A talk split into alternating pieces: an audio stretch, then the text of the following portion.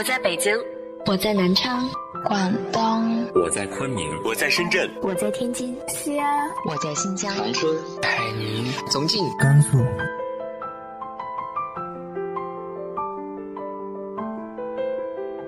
这里是 FM 幺八零八四，昨天的你的现在的未来，我是主播背着吉他的蝙蝠女侠。无论你在哪儿，这里都有我的温暖等你。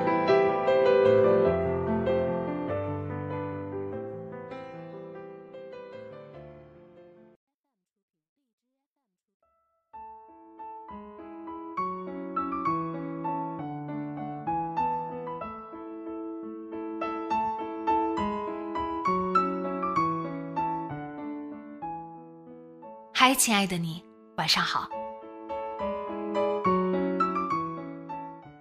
主人公一直在道别，今天他又将和谁道别呢？今天继续为大家带来的是来自于陆河的长篇小说《我们都一样孤独无依》。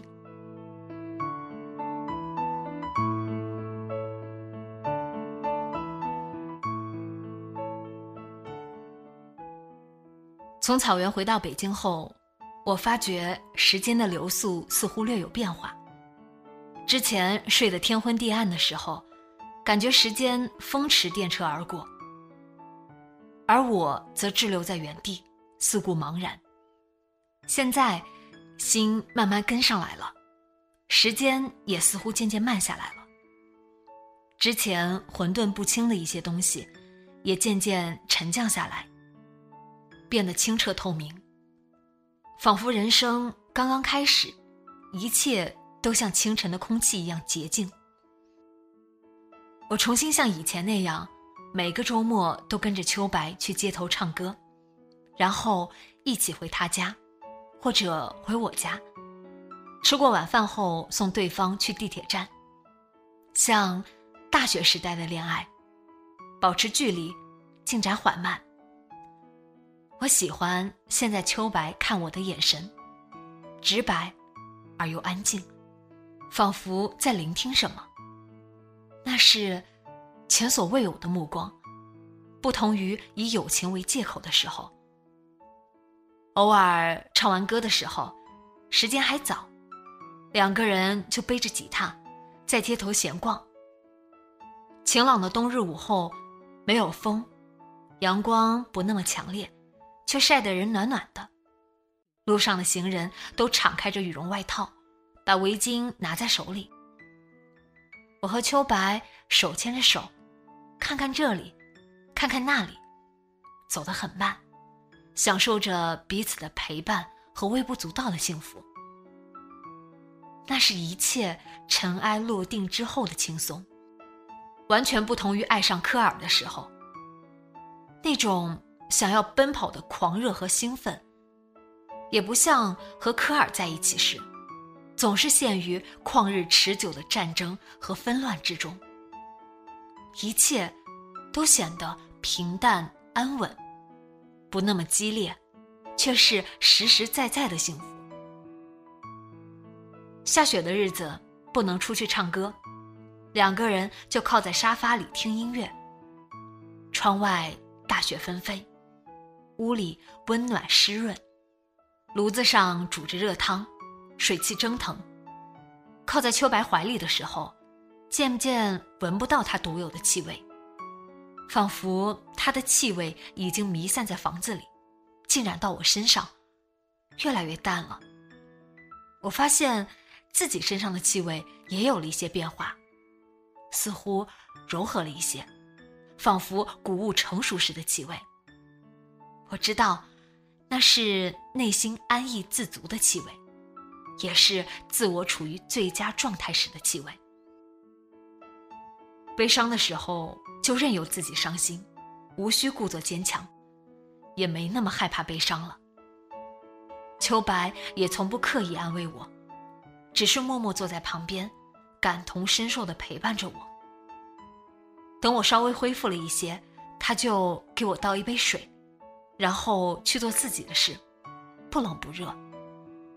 和他在一起，我可以毫无顾忌地露出自己本来面目，只是一个没什么志气、胸怀也不怎么样的女人，不是谁豪迈豁达的好兄弟。傍晚，我们唱完歌，从过街天桥下来，人行道旁的悬铃木上忽然亮起彩色小灯泡。我和秋白有些恍惚，然后才意识到今天是圣诞节。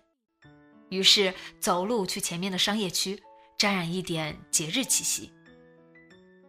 走过两个路口，下起了雪，雪不大，雪花轻飘飘的，落在路边的松树和冬青上，映衬着亮着灯的窗户，挺像玻璃球里的圣诞雪景。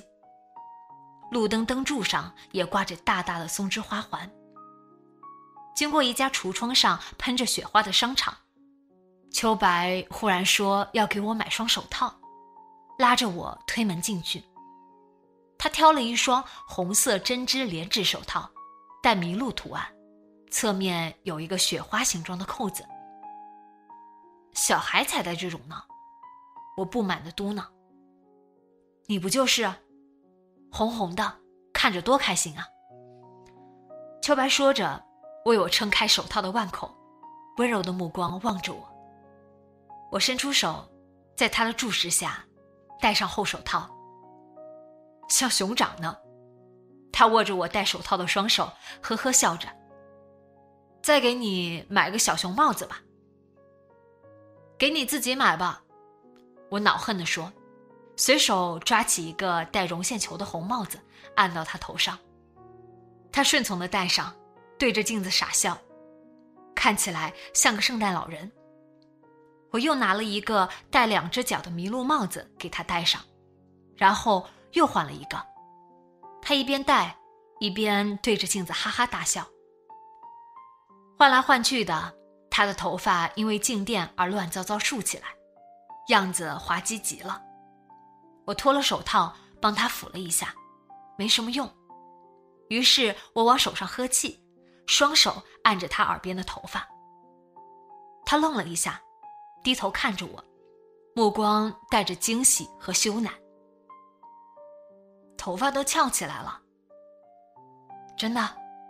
秋白眨了眨眼睛。太好了，我得再多带几个。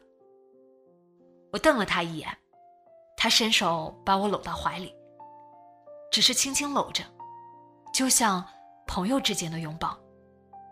我想抱得紧一点，就踮起脚。把下巴搁在他的肩膀上，他感觉到什么，低下头，小心翼翼地贴着我的脖子，许久一动不动。暖暖的鼻息带着潮湿的热气，濡湿了我的围巾。哎呀，围巾都湿了，给你买条新的吧。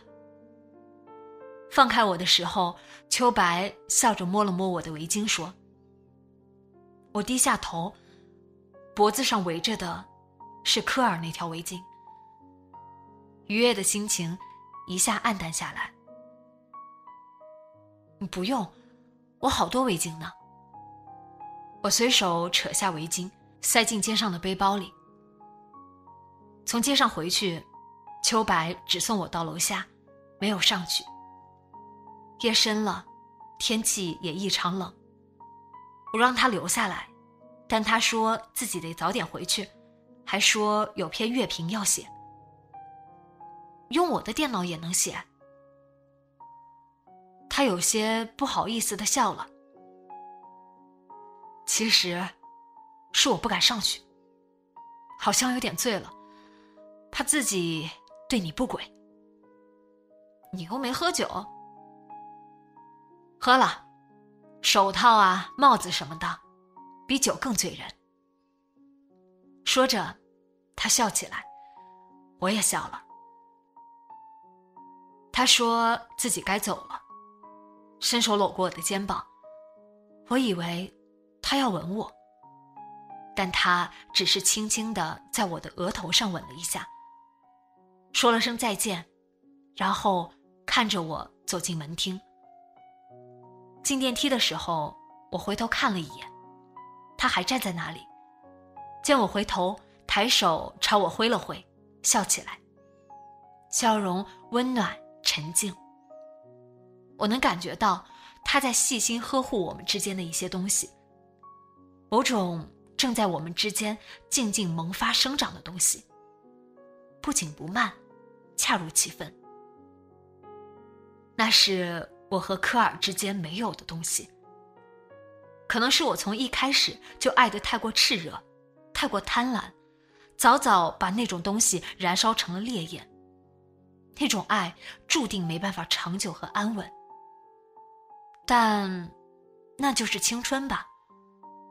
没有结果的事，自有其无可比拟的美好。最终，当烈焰变成了灰烬，在心底尘埃落定，一切的一切，终会过去。我只是需要一点时间。秋白显然也知道。一个周末午后。我去便利店给秋白买喝的，回天桥时，在广场上遇到了林志。刚开始我以为他是刚好经过，见他双手插在外套口袋里，肩上也没背挎包，才意识到他是特意来找我，也可能是来找我和秋白的。上次我送走秋白回到家时，他已经走了。那之后，我们一直没有见过面。你们俩出名了呢，网上有好多你们唱歌的视频。林志笑着说，在花坛边坐下。不得了，我得赶紧取个艺名。我也笑起来，在他身边坐下，递了罐热咖啡给他。他拉开拉环，喝了一口。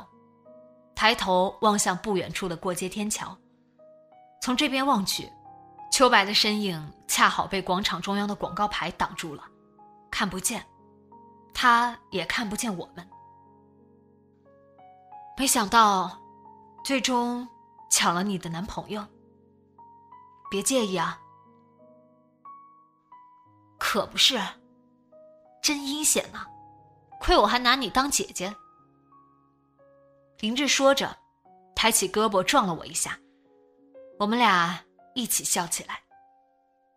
这是一个恍如春天的冬日，天空蓝得近乎透明，阳光明晃晃的直射在广场上。我要走了，林志说。去哪儿？波士顿，我申请到了全额奖学金。去读公共关系硕士，不错啊。钱要是不够就开口，别客气啊。说的好像自己很有钱似的。林志鄙夷的撇撇嘴。本来就是，鞋柜上的两个小猪铺满都装满了呢。我们俩再次一起笑起来，感觉就像那时住在一起，刚吵过架。所有的嫌隙转眼间烟消云散的时候，其实是因为在这里过得很失败。林志过了片刻，才再次开口，笑容黯淡下来。想要的东西都没得到，拥有的东西反倒都失去了，徒劳无功。两手空空，是你太贪心了吧？想要的太多，也不管那些东西要来有什么用。林志转动着手中的咖啡罐，慢慢点了点头，又摇摇头。不过，我都要走了，你就不能安慰安慰我，说点好听的？我转头端详着他。认真的说：“你变瘦了，没化妆，皮肤也变好了，不容易啊！第一次夸我呢。”林志龇牙咧嘴的笑起来，眯着眼睛，样子像万圣节的南瓜灯。他抬头望向广场远处，我顺着他的视线望去，广场上空荡荡的，地砖反射着光亮，很刺眼。不过，有什么办法呢？这就是我。人活着，不就是靠想要什么东西的饥渴撑下去的吗？我也没办法真的生自己的气，就算是骂自己，说到底也是为了给自己开脱。要不，我早该得抑郁症，割腕自杀了。那可不，你就是靠这种东西活着的，倒是不必跟自己过不去。说话还是那么刺耳啊！林志不满的撅嘴，还没说完呢。不光不能责怪自己，还要尽量避免穷根究底想那些复杂又没用的东西。要是有不能理解的事，就去找些可以理解的，对什么事都略懂皮毛，没什么不好。说什么呀？这是临别赠言呀？太抽象了吧？我转过头，笑着看着他。你懂的。林志也笑了，把咖啡罐凑到嘴边，慢慢抿着。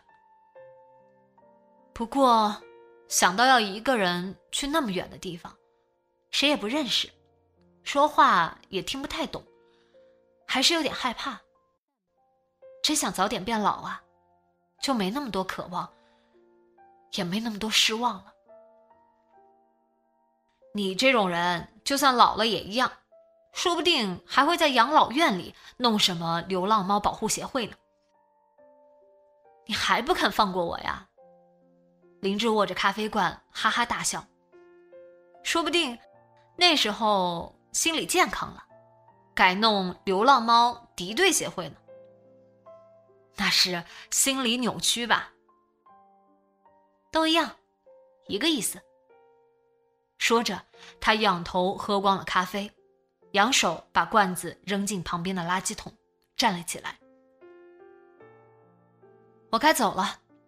明天早上的飞机，还得去买个旅行箱。我也站起来，要不明天去送你吧？你一个人拿那么多东西，得了，我最讨厌送来送去了。再说，我也不是一个人走。说着，他狡黠的笑了笑。我一愣，这也太快了吧？不过。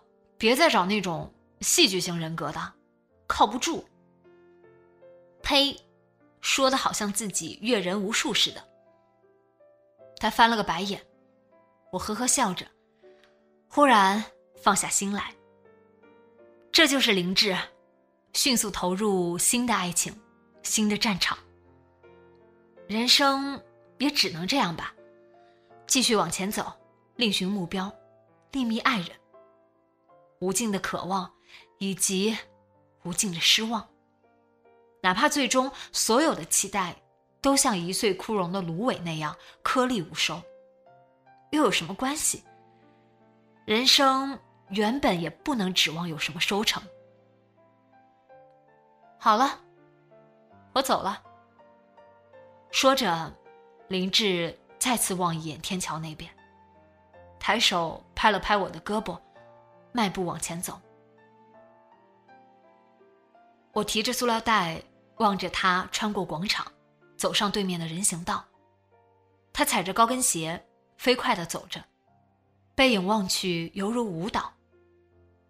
我知道，用不着担心他。他这样的人，无论在哪儿都能过得不错。不知是不是离别的惆怅让我变得宽容了。之前对他的种种不屑，忽然间都消失无踪。她一直是那个以留守儿童名义被父母抛弃的小女孩，咀嚼着那些无人分担的孤独，背负着仅有的小小窝壳，沿着弯弯曲曲的暗夜小路，向着光亮处匍匐前行。不过是想挣扎求生而已，谁又不是呢？我仰起头，阳光倾泻而下，照得我犹如透明的。晴朗的天空下，所有的响声都明亮而蔚蓝。再见，林志。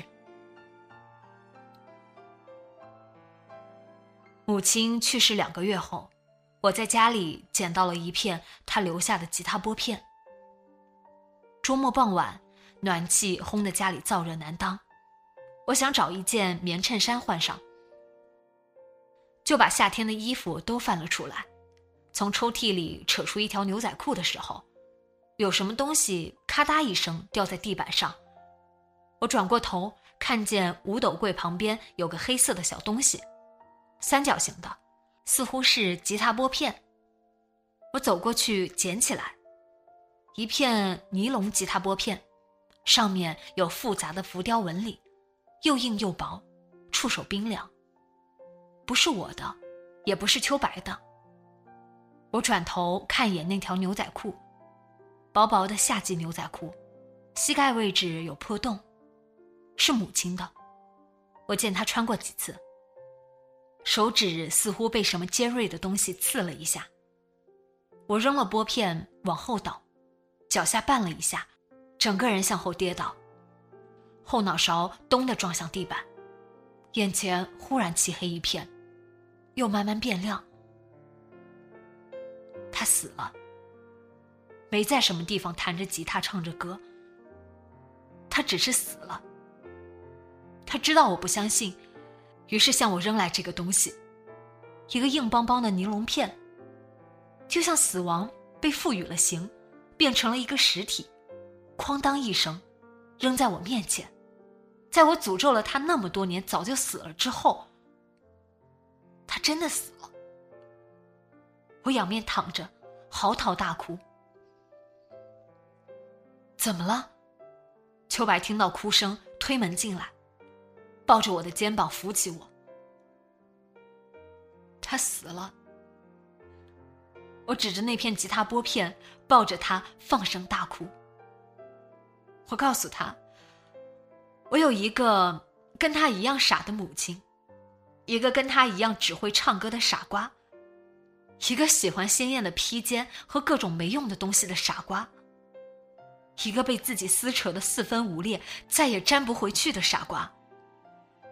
走了那么远的路，唱了那么多歌，爱过那么多人，买了那么多东西，最终，只在这世上，留下一片吉他拨片。我还告诉他，我恨了他很多年，他都死了，我也没原谅他。我怕一旦原谅了他，他就会彻底消失了。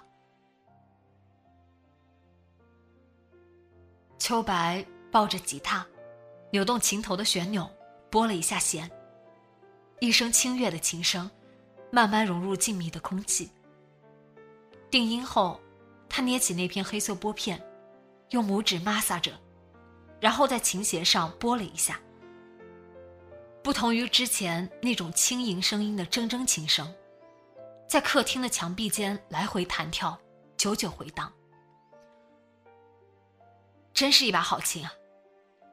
秋白笑着说：“用拨片拨动琴弦，弹了一段前奏，接着边弹边唱。是他以前唱过的，《搭车去里斯本》。我很多年没听他唱过。这一次，他唱比以前任何时候更轻柔，更缓慢。我靠在沙发里，望着坐在地板上的秋白。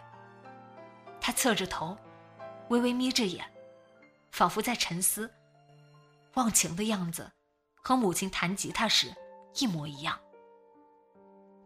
在他身后，风裹挟着雪片从窗外掠过，刮得木窗框咔嗒咔嗒响。淡淡的天光透过窗玻璃，照在他的肩上和吉他琴头上。他看起来像在发光。这情景那么熟悉。我记得，我以前见过。